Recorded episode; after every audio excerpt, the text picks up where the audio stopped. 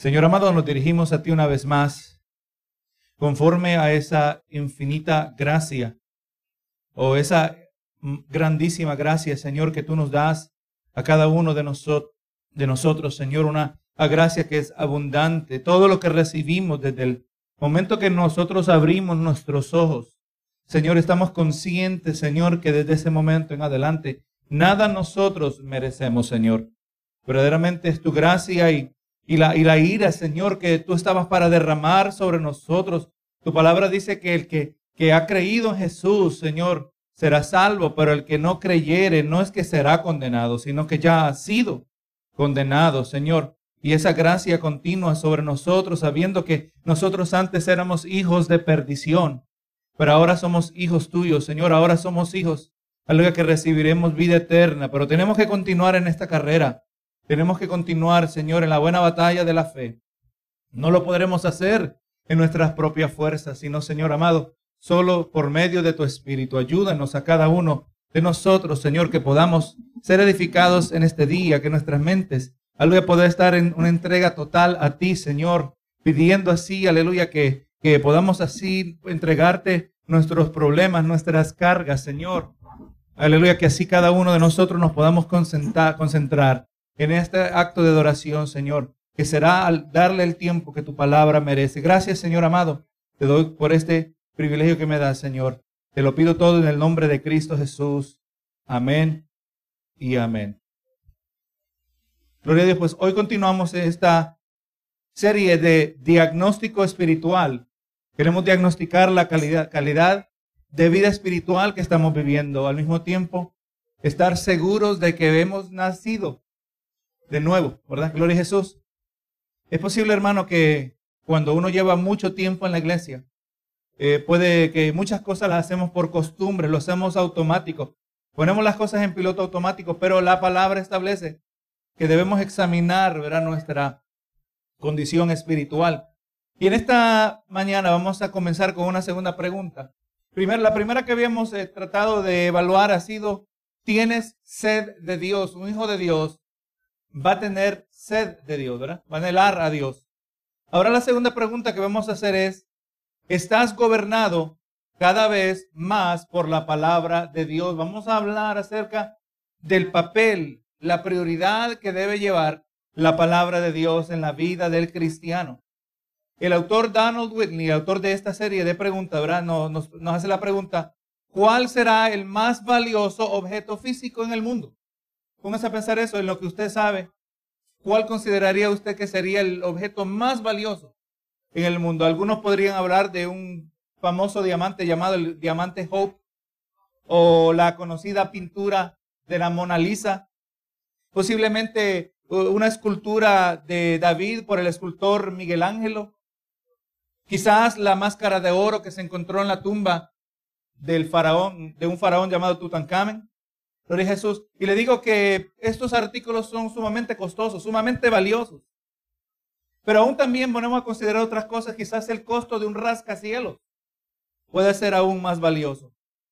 Y todavía, hermano, eh, tomar estas cosas y, y usted puede ofrecérselas a un hombre demacrado que quizás en algunas horas se va a morir de hambre o de sed.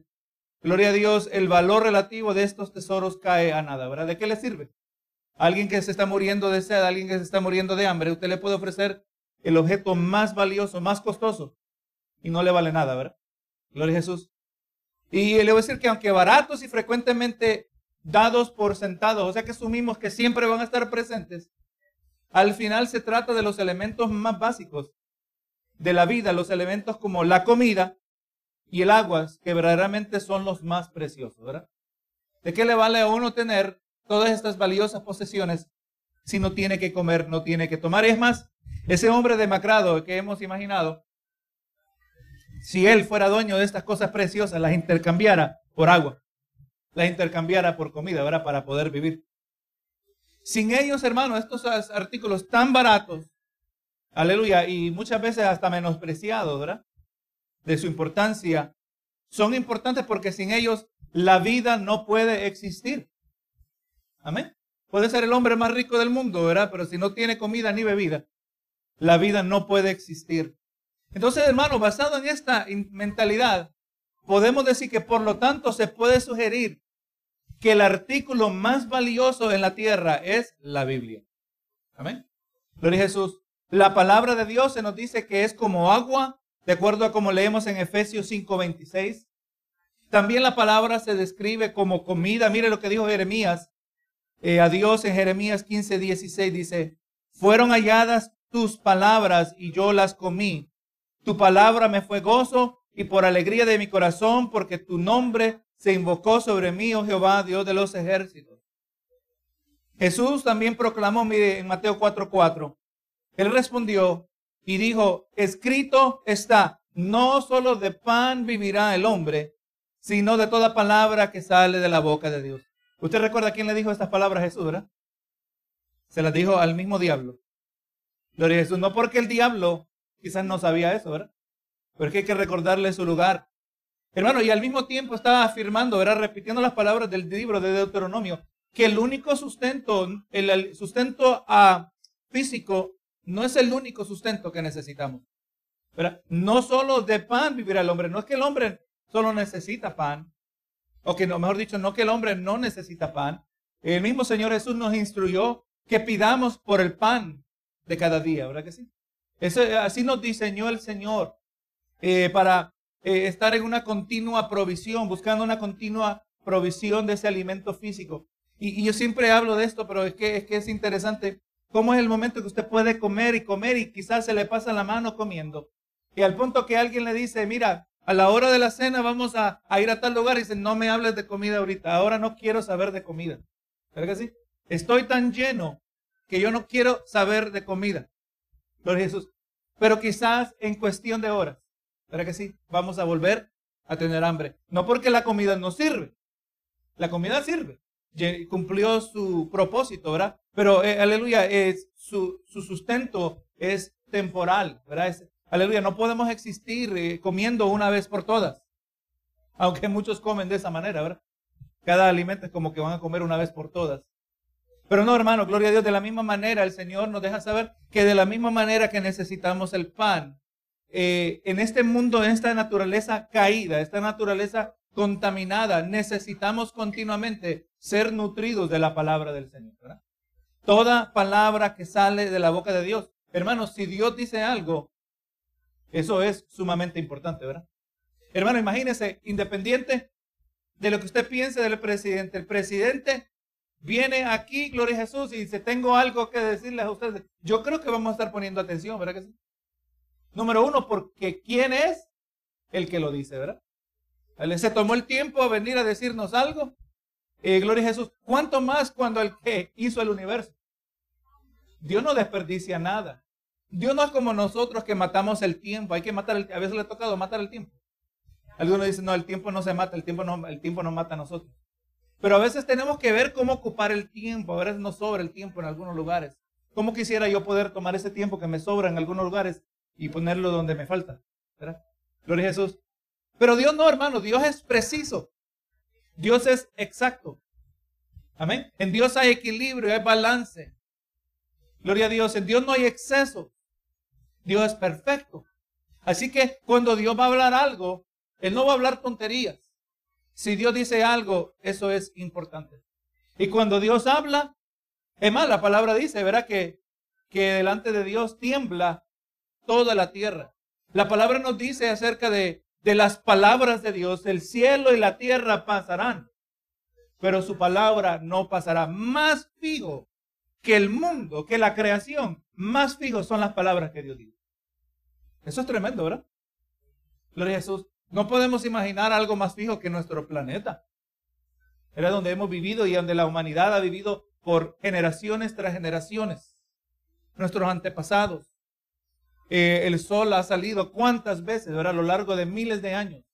Ha salido y se ha puesto, la luna ha salido y se va, gloria a Dios.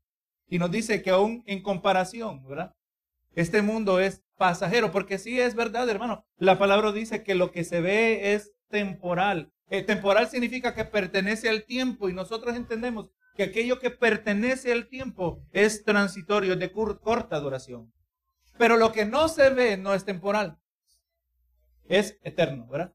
Lo que no se ve no es afectado por el pasar del tiempo. Y qué, entrante, interesante, hermano. Vamos a pensar que en este mundo temporal, en este mundo físico, Dios nos ha provisto de algo cuya firmeza es eterna. Su palabra. Amén. Debemos así empezar a mirar la palabra de Dios. Es cierto, hermano, que sin la comida física, nuestros cuerpos morirán en cuestión de días. Dios permita que nunca tengamos que experimentar tal cosa. Pero el alma sin sustento morirá una eternidad. Lo que estamos haciendo aquí en el día de hoy en tantas ocasiones, no, no lo tomemos por sentado. Recuerde, ¿verdad? E, el agua para nosotros es abundante. Es más, tenemos tanta agua que usted y yo quizás despreciamos el agua que sale del grifo, de la llave. ¿Pero que sí? Tú tomas agua de la llave. ¿No tienes una botella de agua mejor? Es más, si no tiene botella de agua, le dice, amor, yo compré una después. Tiene que estar demasiado sediento uno, ¿verdad? Y mucho menos que va a tomar de agua de la manguera.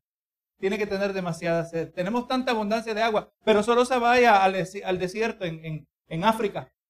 ¿Verdad que sí? Ahí no vamos a despreciar agua del grifo. Agua de la llave, ¿verdad? Gloria a Jesús.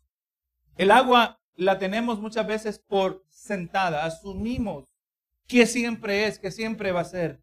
Pero ese no es el caso. Y el hecho que está abundante tampoco quiere decir que no es de importancia, que no es de alto valor. Así también, hermano, eh, como, la, como el agua y la comida son esenciales, gloria a Jesús, existen también otras cosas básicas para la vida. Y vamos mirando, hermano, que la palabra de Dios también es comparada a ellas. E, en el libro de los Salmos, eh, la palabra de Dios es comparada a la luz el Salmo 119, 105 dice, ¿verdad? Lámpara es a mis pies tu palabra y lumbrera mi camino. Hermano, mire, qué tremendo es cuando surge una situación a su vida. ¿Amén? Y, en el mismo instante, o quizás en, en momentos, o quizás eventualmente, le viene una palabra correcta para el momento correcto. Hermano, tenemos nosotros que exponernos a la palabra a tal volumen que cuando usted tiene una necesidad, hermano, es más, si usted no sabe, ah, y que hay situaciones que es difícil discernir, pero gloria a Jesús, eh, si, si usted descubre que se encuentra frecuentemente con necesidades donde usted no haya qué palabra aplicar, hay necesidades que hay que empezar a suplir. Así como cuando uno va al médico y le y dice, mira, tú tienes deficiencias, ¿verdad? Oye, tú te hace falta vitamina D, vitamina, todas las vitaminas, ¿verdad? Que puede hacer falta. Ahí empieza un tratamiento enfocando eh, eh, tratando con esas deficiencias, hermano, usted y yo a lo largo de nuestra vida espiritual vamos a descubrir nuestras deficiencias. Y si vamos a ser buenos discípulos, vamos a tomar esto para evaluarnos, ¿amén? Para examinarnos, aleluya, y empezar a, tratar de llenar eh, nuestra vida en las áreas que faltan. Pero la palabra de Dios, hermano, es esencial, tan esencial o más esencial que el alimento de cada día, la palabra es llamada luz.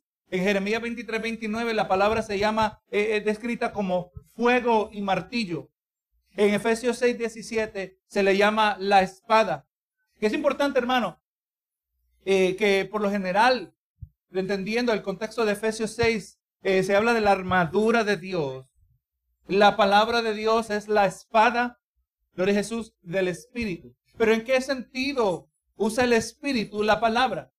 Gloria a Jesús. ¿En qué sentido? Es la espada del Espíritu Santo. ¿En qué sentido usa el Espíritu Santo la palabra de Dios? Hermano, el Espíritu no, no se tiene que estar reprendiendo al maligno de nuestras vidas.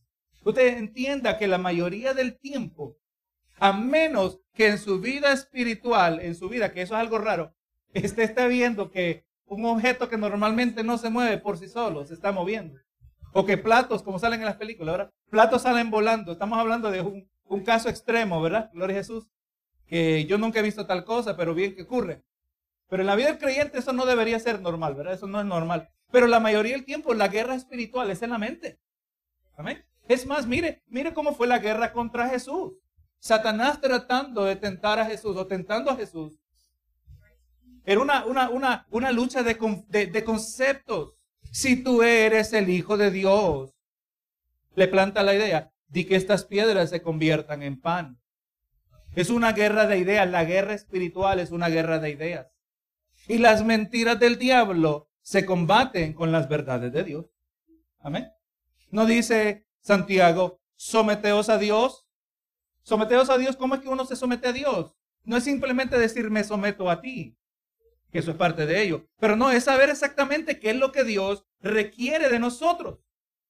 Si usted sabe lo que Dios requiere de usted, usted ahora se puede someter. ¿Cómo usted sabe lo que Dios requiere de usted? A través de la palabra. Amén.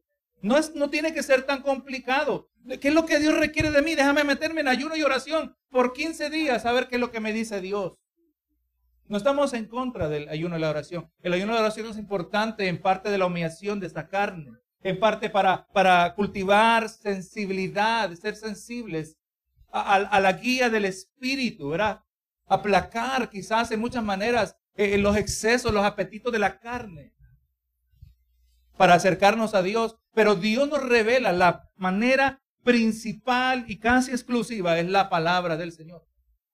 En el mejor caso, yo le voy a decir que si Dios revela algo en un sueño o en alguna visión, Dios revela asuntos, pero no verdades bíblicas. Dios nos revela interpretaciones de la palabra. Amén. La palabra de Dios, aleluya, hay que estudiarla, ¿verdad? Y el Señor nos va a dar claridad. Eso es algo que hace el Espíritu a sus hijos, que Dios ilumina. No dijimos que lámpara es a mis pies tu palabra, ¿verdad que sí? E, e, el Espíritu Santo tiene ese efecto iluminador que ojos que antes eran ciegos, eh, mentes que eran torpes, que no podíamos entender la palabra del Señor, como que se prendió el bombillo. Esa es la iluminación, ¿verdad? Gloria a Jesús. Así que el Espíritu pelea esa batalla. Gloria a Dios en nuestras mentes. Pero nos recuerda la palabra. Así se pelea. Así es que pelea el Espíritu, podríamos decir, ¿no?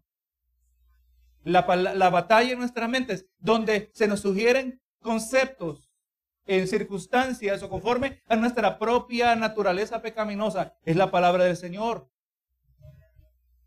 ¿Qué dijo el salmista? En mi corazón he guardado tus dichos para no pecar contra ti. ¿Verdad?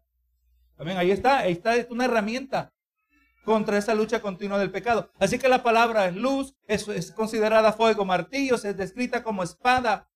Y en primera de Pedro 1.23 se le llama como una simiente, una semilla. Hermano, también la palabra acerca de sí misma dice que la palabra de Dios es perfecta. Es, hermano, que si, si la fuente de la palabra es perfecta, su palabra tiene que ser perfecta. Porque sí, Dios no se equivoca. Eh, la palabra de Dios es perfecta, es fiel, es recta, es pura, verdadera, dulce más que la miel, deseable más que el oro. Dice el Salmo 119, verso 72, dice, mejor me es la ley de tu boca que millares de oro y plata. El Salmo 119 presenta una pasión por la palabra. Estamos hablando del salmista que en sí él ni siquiera tenía toda la Biblia, no tenía ni todo el, Nuevo el Antiguo Testamento. Pero entendiendo lo que la palabra significa, que es Dios, el creador del universo. Hermano, mire cómo miramos en este mundo que pasan fascinados por los extraterrestres. ¿Cuántas películas han salido? Yo he visto muchas películas de esas que tenemos tantos satélites y tantos recursos invertidos y gente inteligente tratando de mandar mensajes universales que puedan ser comprendidos por otras mentes fuera de, nuestro contexto inmediato, nuestra galaxia, a ver si hay vida inteligente en otros planetas. Y si hay vida inteligente, hermano, fuera de este planeta. Aleluya, la mente mayor de todas, la mente que hizo todas las mentes. Gloria a Jesús. Y ellos interesados en, si, descubriríamos otras civilizaciones. Algunos tienen teorías que quizás hayan otros humanos en otros planetas que son parte de una diferente rama evolucionaria. Gloria a Jesús. Obviamente no creemos en la evolución. Porque nos dice la palabra que solo Dios hizo un hombre y una mujer. Es más, le recuerdo, lo he dicho en varias ocasiones. Adán no era cavernícola. Amén. Si Adán era cavernícola, entonces este, hay un problema aquí en la palabra. Porque además eh, Adán no tuvo que desarrollar idioma. Pero que sí, Adán tenía intelecto, tenía, es más, Dios le traía los animales. Entendía conceptos abstractos. Cuando vio a, a su esposa, que Dios le hizo su esposa, dijo, por eso el hombre dejará a su padre y a su madre. Pero ¿de qué estaba hablando Adán? Él nunca había tenido padre y madre terrenal. Por eso dejará el, hombre a su padre y a su madre y se unirá a su mujer y serán una sola carne. Estaba entendiendo eh, una iluminación que Dios le había traído, el concepto del matrimonio. Él no era cavernícola, hermano. Él no tuvo que descubrir el fuego. Hermano, eh, en vez de estar mirando al universo, eh, aún estar mirando a los recursos que nos provee la tierra, las piedras preciosas, tan bonitas que son como Dios las ha hecho, ¿verdad? El oro, la plata. El salmista no está diciendo, mejor me es la ley de tu boca, mejor es lo que tú dices que millares de oro y plata. Entonces, en otras palabras, si usted tiene posesión de la verdad en su vida, y, cuando hablo de posesión no estoy hablando de que tiene eh, la Biblia, que tiene muchas Biblias. Estamos hablando de que esta palabra usted la posee internamente en su corazón. Recuerda la pregunta eh, original que estamos tratando de contestar hoy. ¿Estás cada vez más gobernado por la palabra de Dios? ¿O estás gobernado cada vez más por la palabra del Señor? Estamos aquí estableciendo cuán valiosa es la palabra del Señor, cuán exquisito es aquello que ha sido puesto a nuestro alcance, que esta debe, debemos permitir que su influencia debe ser mayor y mayor cada vez más en nuestro diario vivir. Hermano, la palabra también en el Salmo 19, versos 7 al 9, dice, nos dice que la palabra puede convertir el alma. Mire, esta, esta, me alegra mucho. Dice, la palabra hace, sabio al sencillo. Amén. Gloria a Dios. Verdaderamente, cuando venimos a Cristo, el Señor nos hace más inteligentes. La palabra de Dios hace sabio al sencillo, al sencillo alegra el corazón y alumbra los ojos. Salmos 19. La Biblia, hermano, es un libro sin comparación. Miremos los libros religiosos alrededor del mundo, miremos los libros seculares. La Biblia es única, es sin comparación. Mire lo que dice Hebreos 4:12. Porque la palabra de Dios es viva y eficaz. Hermano, esto no es lenguaje poético. Que fluye algo a través, ¿verdad? Le llamamos ríos de agua viva, algo que fluye. ¿Verdad que sí? No hay estancamiento. Gloria a Dios, no hay estagnación. La palabra de Dios es viva y eficaz. Produce efectos cuando la palabra de Dios es aplicada en el corazón, en un en un fértil terreno, un corazón contrito y humillado. Dice, la palabra de Dios es viva y eficaz y más cortante que espada de dos filos. Gloria a Jesús y penetra hasta partir el alma y el espíritu. Dice, las coyunturas y los tuétanos y discierne los pensamientos y las intenciones del corazón. Hermano, la palabra traspasa. Me viene a mente lo que dice en el libro de los Hechos. Gloria Jesús, donde encontramos que Pedro, bien lleno de, de, de atrevimiento espiritual, Gloria Jesús, en el día de Pentecostés, después de haber sido llenado del Espíritu, ¿verdad? Que vino esa visitación del Espíritu. Mire lo que dice Hechos 2.37. Cuando Pedro habló, sin importar lo que la gente pensara, él habló lo que Dios le puso en el corazón. Y le dijo, ustedes crucificaron a Cristo. Verso 37 de Hechos 2 dice, al oír esto, se compungieron de corazón y dijeron a Pedro y a los otros apóstoles, varones hermanos, ¿qué haremos? Entendamos, hermano, que que Pedro estaba predicando con una intensidad, amén, con una pasión, con una urgencia, que estos individuos le, interrumpieron la predicación y, y descubrieron la urgencia que había en su alma. ¿Qué haremos? Se compungieron, se sintieron traspasados por la palabra del Señor. Eso es lo que hace la verdadera palabra de Dios. Cuando hay algo donde estamos torcidos, la palabra nos traspasa, hermano. Es como que Dios nos agarra de los, de los hombros y nos tira contra la pared y nos sacuda y usted no, no tiene dónde ir. Usted se ha sentido ahí, yo me he sentido ahí más de una ocasión, hermano. En el momento no se siente bonito, pero le voy a decir que ahí hay bendición de Dios. Amén. No se siente bonito cuando el peso de la palabra de Dios, de un Dios perfecto, que revela con su luz perfecta las impurezas y las contaminaciones de nuestro corazón y nos dice, tú no eres bueno, ninguno bueno. Recuerda el Salmo 14, que no hay quien busque a Dios. En Romanos también nos dice, ni siquiera uno. Es la realidad, hermano. Somos malos, no es una exageración, no es hipérbole. Verdaderamente somos malos. Y necesitamos la palabra de Dios, como nos dice en Hebreos 4:12. Cuando la palabra de Dios no se le agrega, cuando no se le quita, cuando se deja en su estado original, la palabra de Dios es viva y eficaz. Hermano, yo espero que usted sale de este lugar en ocasiones y usted dice, algo que se dijo en este día no me lo puedo sacar de la mente. Y ahí anda. Usted ve que, como la vaca, como que siempre está mascando chicle, ¿verdad? Rumeando, ¿verdad? Gloria a Jesús. Así debemos ser nosotros con la palabra del Señor. Se come el zacate, se lo traga y después eventualmente vuelve a salir y lo sigue masticando. ¿Verdad que sí? Nosotros, hermanos, la palabra no debe ser que lo que de hoy se dijo ya se va al olvido. No vamos a crecer, no vamos a madurar, no vamos a ser fortalecidos si ese es el único efecto que la palabra de tenemos que meditar para que ella tenga su potencia total. Es más cortante y penetra hasta partir el alma y el espíritu. ¿Y, y qué manera penetra? Discierne los, los pensamientos y las intenciones del corazón. Mira, tú te ves así, pero en verdad tú eres así. Por lo general nosotros nos pintamos. E, e, esta parte de, usando ese lenguaje psicológico, es parte de nuestra autoestima. Usted se quiere todo el mundo y eso no es necesariamente malo. Usted se quiere sentir bien acerca de sí mismo. ¿Cómo yo lo sé que usted se quiere sentir bien acerca de sí mismo? Porque usted se trata de poner la ropa más bonita que usted puede imaginar. La, ropa más bonita que es más razonable eh, conforme a su situación económica. Usted se arregla.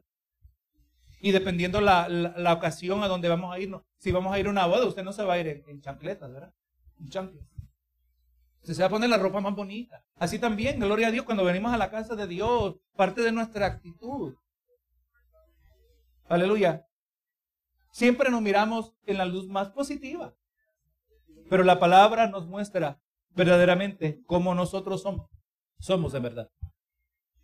Disierde los pensamientos e intenciones del corazón. Decir, hermano, la palabra de Dios es viva y eficaz. Yo, yo, hermano, ¿por qué puedo hablar esto con tanta seguridad? Número uno, porque así lo dice la palabra. Lo que Dios dice es verdadero. Pero segundo, hermano, porque yo he visto su efecto en mi, vida. Su palabra verdaderamente, hermano, nos brinda un sentir de seguridad cuando nosotros sabemos exactamente en situaciones específicas cómo Dios piensa. Hermano, usted puede saber cómo Dios piensa en cualquier situación, aunque usted no sabe lo que va a pasar. Gloria a Jesús, gloria a Dios. Usted sabe, hermano, que tiene malas noticias. Le dieron malas noticias. Puede ser malas noticias económicas, malas noticias en su salud, malas noticias en cualquier área de la vida. Y usted y yo no podemos saber lo que va a pasar. Pero aún así todavía podemos saber cómo Dios piensa. ¿Sabe qué? Romano. Y este es un verso que he tenido que consultar tanto a lo largo de los años que lo he consultado tanto que resulté memorizando. No estaba tratando de memorizarlo. Pero la palabra nos dice, y sabemos que los que aman a Dios, todas las cosas les obran para bien. Yo sé cómo Dios está pensando. Ahora, su pensamiento de, de bien, yo no sé exactamente cómo se va a desenvolver en mi situación específica, pero yo sé que como hijo de Dios y como le amo, como yo sé que le amo, porque yo ando en obediencia a su palabra, quiero obedecer su palabra. Anhelo estar en obediencia a su palabra. A los que aman a Dios, todas las cosas le obran para bien.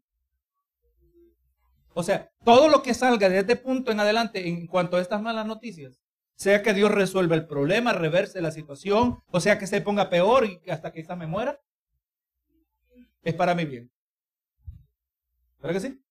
y poder decir, Señor, me viene a la mente, Job, Jehová Dios, Jehová quitó, sea el nombre de Jehová bendito. O sea, usted puede pensar, saber cómo Dios piensa, aunque no sepa específicamente lo que Dios va a hacer. Hermano, eso brinda tanta seguridad a nuestra vida. Vamos mirando que sí, verdaderamente la palabra, el cielo y la tierra pasarán, pero su palabra no pasará. Así que, hermano, las palabras de Dios están cercanamente identificadas con Dios mismo. Pues por medio de ellas que se hace claramente conocido y nos declara el camino a sí mismo por medio de Cristo. Hermano, la vida cristiana, usted inverta tiempo. Yo le, yo le puedo hablar de, mi propia jornada, desde, crecer en la iglesia, mi juventud, pero por mucho tiempo la vida cristiana para mí era eh, eh, eh, en, oscuridad, palpando en, oscuridad por dónde es el camino. Pues qué, qué difícil, tendré que figurar dónde está la salida, ¿verdad? Y usted no conoce el camino y todo está oscuro. Lo que usted lo que mejor quiere, puede esperar en una situación así es de tratar de no tropezarse, pero encontrar la salida está bien difícil. Pero a medida, le puedo hablar que a medida que, eh, que y no estoy hablando de, de profundo estudio en la palabra, estoy hablando de continuamente estar en la palabra todos los días. Entre más solo leyendo, hermano, yo, yo, yo le aconsejo, si usted no se ha metido en la palabra, pero quiere hacerlo, lea la palabra si es posible, por lo menos el Nuevo Testamento. Lea el Nuevo Testamento de comienzo a final y cuando terminó lo vuelve a leer y no se atore en muchas palabras. Esta palabra yo no sé qué significa. Déjame buscar el diccionario. ¿Y qué quiso decir eh, Pablo cuando dijo esto? Está bien, no hay problema, esa pregunta surge. Pero si usted trata de contestar toda pregunta en el camino, nunca va a llegar al final. Y la meta es, hermano, de empezar a construir un vistazo panorámico de la palabra. Y usted entre más lee la palabra, número uno, la segunda vez que lo lea, algunas cosas van a ser más claras. Porque ahí está el Espíritu Santo trabajando, ¿verdad? Hay cosas que se escucharon en la iglesia que le van a, le van a contestar muchas preguntas que usted va a tener en su lectura. Pero a medida que usted va construyendo ese panorámico, ahora usted puede ver, puede ver lo específico. Amén. Y yo, le puedo hablar de ese constante. En el caso mío, yo, yo dije, yo voy a leer toda la Biblia. Gloria a Dios, y leo la Biblia desde Génesis hasta Apocalipsis. Y termino y vuelvo a comenzar. Y termino y vuelvo a comenzar. Hermano, y yo solo le puedo hablar del efecto que esto ha tenido. Gloria a Dios, obviamente he tomado tiempo para detenerme a estudiar en más profundo pasajes de la palabra del Señor. Pero yo siempre tengo mi plan que yo leo. Y yo voy a leer todos los días y voy a leer del principio hasta el final de la Biblia todos los años. Gloria a Dios. Y eso yo no me voy a detener. Amén. Todos los días hay que comer arroz con frijoles.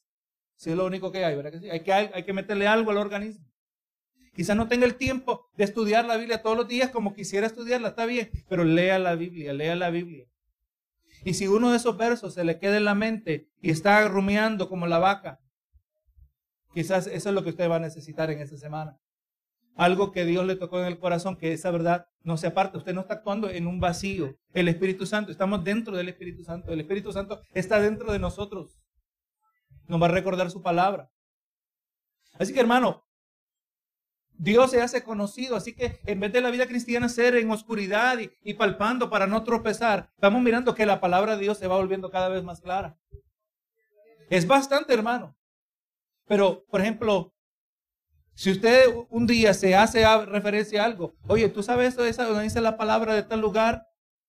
Y usted dice, yo nunca había escuchado de eso. Es más, le voy a hablar de algo que quizás algunos. Había dos grupos entre en el tiempo del Antiguo Testamento, que había unos que estaban pretendiendo ser parte de una de las tribus de Israel. Y la manera para distinguir quiénes eran, eran que les tenían que decir la palabra, decir Sibolet. ¿Usted ha escuchado eso? Levante la mano si ha escuchado de Sibolet. Porque querían saber si eran quien decían quién eran. Y le decían, di Sibolet, y ellos no podían decir Sibolet. Decían Shibolet farsante. Tú no eres quien dices de, tú no eres de donde dices que eres. Ahora, yo no le di todos los detalles para que le dé curiosidad. Oye, ¿de qué es que estaba pasando allí? El asunto de Sibolet y Shibolet. Gloria a Dios. Y así, hermanos, si ustedes, oye, yo nunca había escuchado de eso. Tengo que leer más la Biblia. Amén. Y quizás usted lo lee la primera vez, no se va a acordar. La segunda vez quizás no se acuerde tanto, pero ya para la tercera vez que ya ha leído toda la Biblia. Y la cuarta vez empezamos a acumular y a retener. Amén. Y hermano, y toda esta palabra se va convirtiendo una grandísima caja de herramientas. Qué bueno, hermano, es tener la herramienta correcta para la situación específica.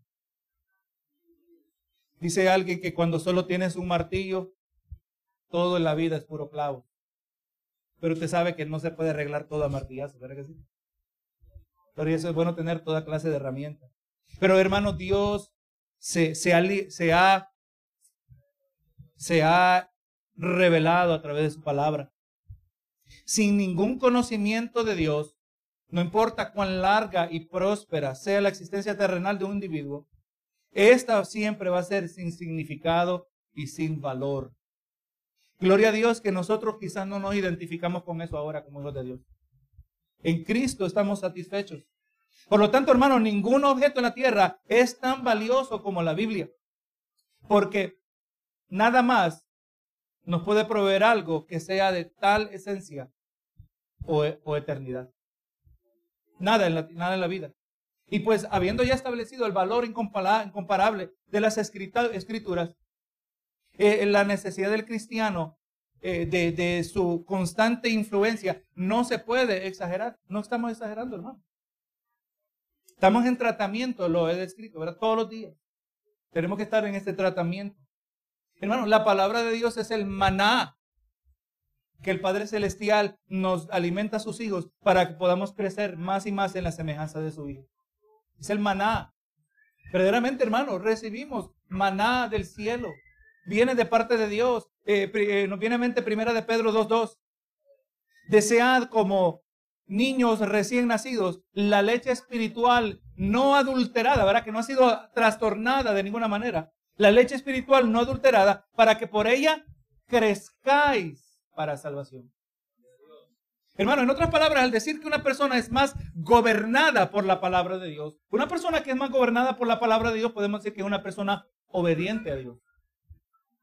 Una persona que es obediente, que es gobernada, es la misma persona que es que va creciendo. Es una persona que está madurando, que es madura y va madurando. Es una persona que es guiada por el Espíritu. ¿Cómo nos guía el Espíritu? A través de su palabra. Hermano, Dios no habla de maneras místicas.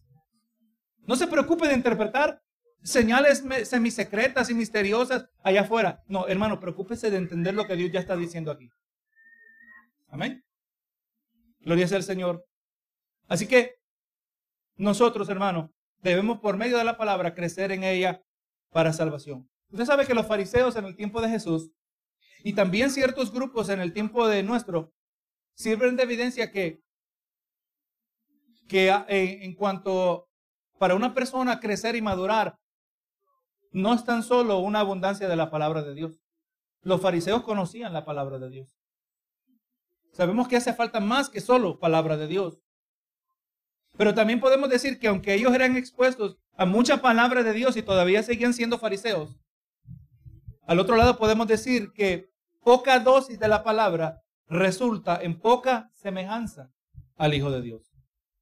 O sea, una persona recibe mucha palabra de Dios, eso no garantiza que van a crecer. Pero yo le puedo decir que no van a crecer sin la palabra de Dios. Amén. O sea, ahí hace falta otro ingrediente.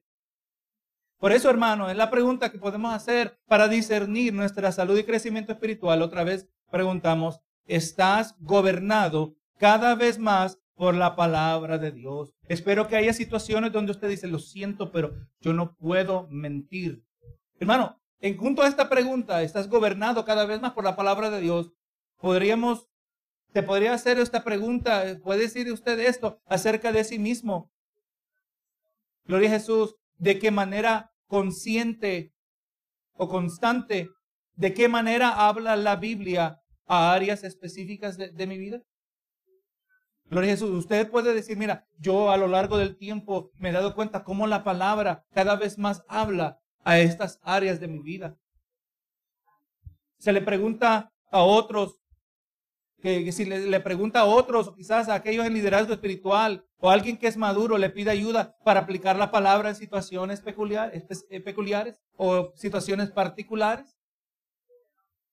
Es su práctica irse por las páginas de las escrituras en busca de la voluntad de Dios. Eso es lo que yo quiero, hermano. Cuando yo leo la Biblia, Gloria a Dios, yo no puedo hablar de, de usted, yo puedo tengo que hablar de mí, ¿verdad? Pero cuando yo leo la Biblia, yo quiero saber lo que Dios dice. Yo quiero saber lo que Dios dice para hacer lo que Dios requiere de mí. Para hacer específicamente conforme a su voluntad. ¿Cuántas veces en nuestra oración, Señor, yo quiero honrarte? Eso ha sido algo en su oración. Señor, yo te quiero honrar. El decir, Señor, yo te quiero honrar, es decir, Señor, yo te quiero obedecer. Yo quiero ser obediente. Yo quiero entender, conocer tu voluntad para toda situación. Hay que conocer el completo consejo de la palabra de Dios. Le recuerdo las palabras de Pablo en la ciudad de Mileto. Pablo como misionero, apóstol, se despedía de los hermanos en Mileto, ya estaba por montarse en una embarcación y les decía, hermanos, yo no los voy a poder, yo no voy a volverlos a ver. Los hermanos lloraron, hermano. Se despide Pablo de ellos. Hermanos, yo no voy a volver a verlos más, pero yo me lavo mis manos de su sangre.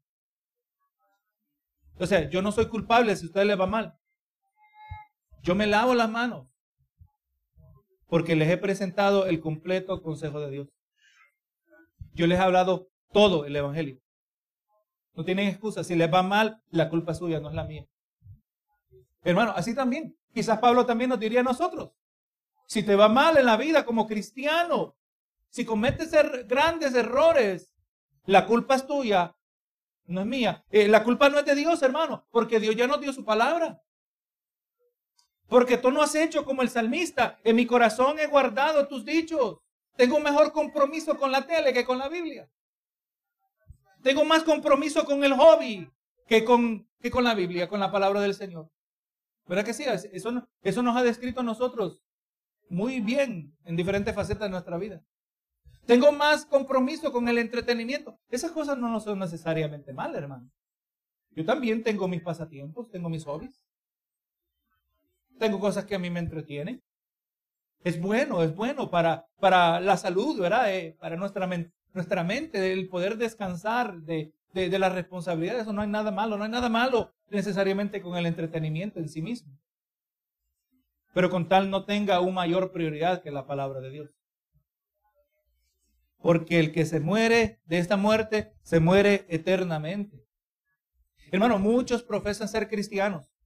Muchos que profesan ser cristianos se van de domingo a domingo, de año a año, sin ninguna memoria de cómo han cambiado en sus creencias y prácticas como resultado de descubrimientos en la palabra. Hermano, no cómo es posible pasar semana tras semana, año tras año y usted todavía cree igual.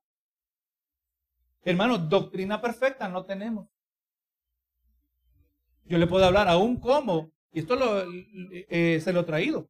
Aún mi mentalidad de la oración, cómo ha cambiado. Yo crecí en un contexto donde entre más gente orando, mejor. Y entre más espiritual sea la gente que ora, mejor todavía, porque hay más, eh, nunca se ha dicho así, pero eso es lo que se debe entender. Entre más gente de oración, los que oran, y entre más numerosos, más alta la probabilidad de que Dios va a contestar tu petición. ¿Estamos de acuerdo? Eso es lo que yo aprendí así. Así se me puso a pensar. Pero no caemos en cuenta que a veces nos ponemos de acuerdo orando y lo que estamos pidiendo no es la voluntad de Dios. Es más, hermano, le ilustro con la Biblia. Usted puede ser una persona cercana a Dios. Usted puede ser una persona que hasta escucha la voz de Dios. Usted es profeta de Dios. Y aún así se puede equivocar. David le vino al profeta Natán y le dijo, mira, ¿cómo mira, mira, mira nosotros, mira, mira la casa que yo tengo, el palacio real. Mira lo que es la casa del rey y, la, y, y, la, y el arca de Dios en una carpa. No es justo. Le voy a hacer una casa a Dios. Le dijo al profeta Natán. Y Natán le dio la bendición. Ve. Nada, no había nada malo en lo que David tenía. David tenía buenas intenciones. Quería honrar a Dios, pero Dios le mostró a, Natán esa misma noche. No, no, no, él no va a construirme casa. Él ha derramado demasiada sangre. O sea, hay cosas que nosotros no consideramos que Dios sí. Entonces, todos aquí los hermanos, no importa cuán sinceras sean nuestras peticiones, cuán intenso, y aquí, Señor, y llorando y nos humillamos, y lloramos y gemimos colectivamente, y no hay nada malo con hacer eso tampoco.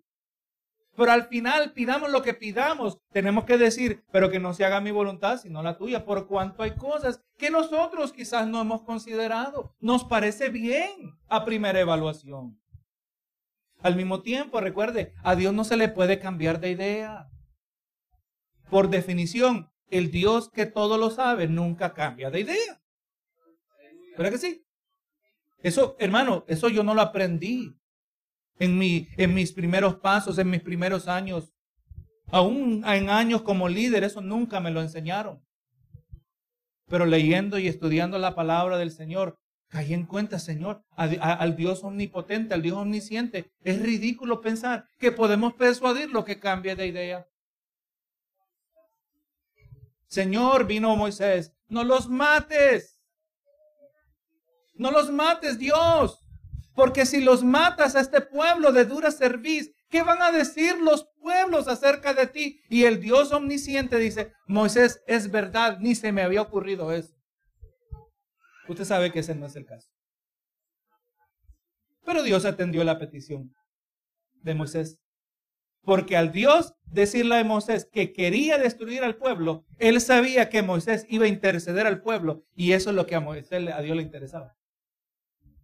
Que Moisés actuara con ese corazón pastoral y quizás ante los ojos del pueblo dice, mira, este hombre, estamos nosotros que el Dios del monte, que teníamos miedo, solo de hablar con él, está diciendo que nos quiere matar y mira cómo, estamos asumiendo, ¿verdad? Porque la palabra no lo dice.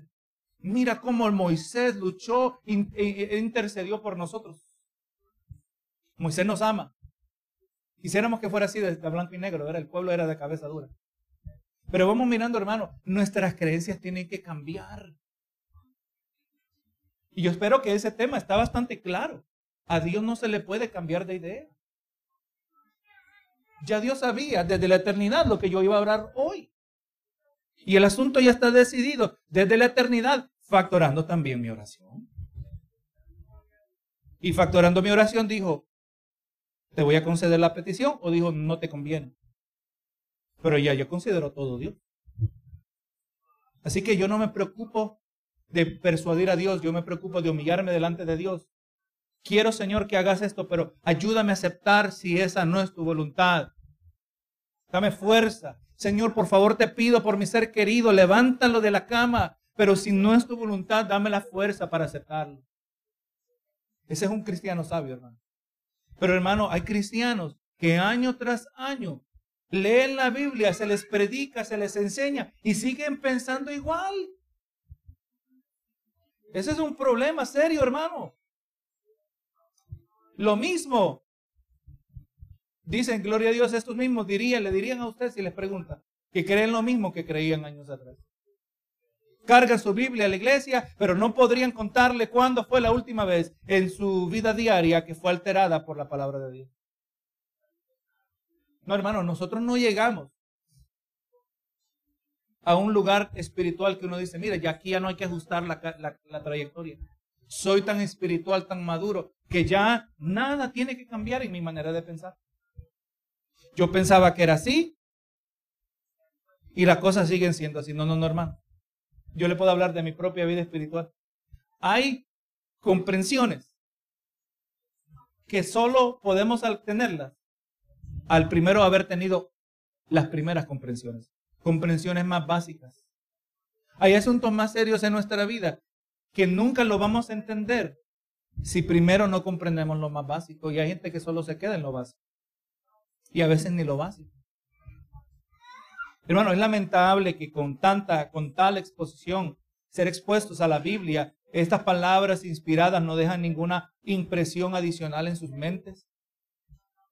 De la misma manera, en muchas maneras, de, hermano, ¿cómo cambia el aire cuando nosotros hablamos? No cambia nada. Las palabras usted las dice, se desvanecen. Así ocurre en estas vidas, expuestos a la palabra. Y este efecto que decimos nosotros le entra por aquí y le sale por acá. Eso no debe ser en la vida de una persona. Solo le voy a leer eh, aquí estas palabras de un pastor británico en el año 1800 y pico. Él escribió un libro llamado, titulado Personal Declension and Revival of Religion in the Soul. Declinación personal y renacimiento de la religión en el alma. Mire lo que dijo. Cuando un cristiano de profesión puede leer su Biblia sin ningún gusto personal o cuando la busca sin ningún deseo de conocer la mente del Espíritu para vivir de manera santa y obediente, pero simplemente con una meta de curiosidad o gusto literario, es segura evidencia de que su alma se está moviendo en un retroceso en cuanto a la verdadera espiritualidad. Su deleite, en otras palabras, su deleite, su actitud hacia la palabra de Dios dice mucho acerca de su condición espiritual. Si verdaderamente ha nacido de nuevo, pero ahora, tiempo después, meses, años después, no está creciendo en su deleite de la palabra, no está creciendo en su anhelo de conocer a Dios, la mente de Dios, la mente del Espíritu, este es que probablemente se encuentra en retroceso en vez de avance. Dice, y es probable que no exista ningún indicador más claro que el tono, eh, más claro del tono de la vida espiritual del creyente que evaluar la luz con la cual considera las escrituras. O sea, hermano, vengo yo, hermano, tú has nacido de nuevo, sí. Dime acerca de lo que tú piensas de las escrituras. Dime acerca de cuál es tu relación a la palabra de Dios. Cuéntame de tu diaria práctica. Cuéntame de cómo tu disciplina circula alrededor de la palabra de Dios. Hermano, ¿dónde está tu Biblia?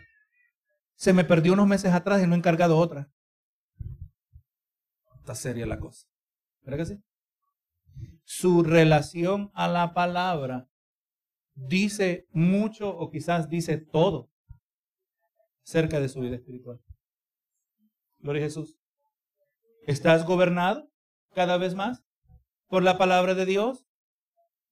Dice 2 Timoteo 3, 16 y 17. Toda la escritura es inspirada por Dios, viene de Dios, Él es el autor y esta palabra es útil para enseñar, para redarguir, para corregir y para instruir en justicia. Dice afina, y este es el propósito Toda la palabra se utiliza en estas áreas para enderezar, para corregir, para mejorar, ¿verdad? Dice, a fin de que el hombre de Dios sea perfecto, el hombre sea completo, enteramente preparado para toda buena obra.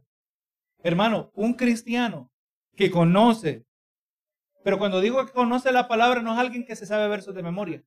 Un cristiano que verdaderamente conoce la palabra, un cristiano que vive la palabra de Dios. Amén vivir la palabra de Dios. El que vive la palabra de Dios, conoce la palabra de Dios. Si no vive la palabra de Dios, no conoce la palabra de Dios. No importa cuántos versos se sabe de memoria. Un cristiano que conoce la palabra de Dios, hermano, es poderoso en la mano de Dios. Es un hermano, y digo hermano, pero eso de la hermana también, ¿verdad? Es una hermana cuyas oraciones son eficaces. Amén.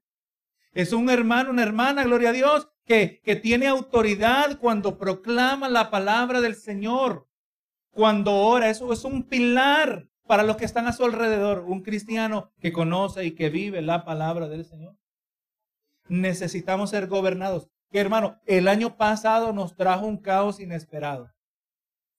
Oh hermano, pero yo descubrí lo que ya sabía. Una vez más me fue reafirmado. Cómo esta palabra nos brinda un firme fundamento. Me venía a mente, ¿verdad? Lo que decíamos el año pasado, no le tenga miedo al virus, porque el virus lo único que puede hacer es matarlo. Estamos minimizando ver algo que es real. No nos dice, no tengáis miedo a lo que los hombres puedan hacer, lo que puede matar el cuerpo, sino temed al que puede matar, mandar el cuerpo y el alma al infierno. Si le tiene miedo al virus y no le tiene miedo a Dios, está temiendo en el lugar equivocado. El temor está en el lugar mal, está, el temor está mal ubicado. Hermano, pero cuando usted tiene temor de Dios, usted va a ver que todos los otros temores se van desvaneciendo. Hermano, yo lo digo esto, no lo digo con arrogancia o que soy más valiente que nadie. Yo solo estoy hablando, el, el, el que recibe el crédito aquí es el Señor, es la palabra de Dios. Cuando la palabra moldea nuestra manera de pensar. Así que hermano, cuando las palabras de Dios pueden ser leídas sin deleite espiritual, sin que se conviertan en parte de nuestra oración, sin ser atesorados en el corazón. Eso dice acerca, dice algo acerca de nuestra condición espiritual. Dios amado, nos dirigimos a ti conforme a tu grandeza, a tu misericordia. Señor, verdaderamente yo he sentido que tú me has hablado a mi vida y así también puedo creer que en las vidas de mis hermanos podemos decir lo mismo, Señor. Queremos, Señor, que tu palabra gobierne más y más aspectos de nuestro diario vivir, que nuestra mente sea renovada por esta tu palabra, Señor, que podemos que podamos vivir en obediencia a ella, Señor, que podamos someternos Podamos mirar, Señor, sí como nuestras creencias van cambiando como evidencia de nuestro crecimiento espiritual. Señor, con poca palabra va a haber poco crecimiento. Necesitamos, Señor, ser expuestos a tu verdad y pedimos que así tu Espíritu haga esa obra en nosotros. Si nosotros nos esforzamos a, a estudiar, a leer, a meditar en tu palabra, que tu Espíritu ilumine tu mente en nuestros corazones, Señor. Gracias te damos. Gracias por cada hermano presente, cada hermano que ha estado atento, cada hermano que ha participado, Señor. Que todo haya sido para edificación, que todo haya sido para la gloria de tu nombre. Gracias, Señor, te pido todo en el nombre de Cristo Jesús. Amén y amén.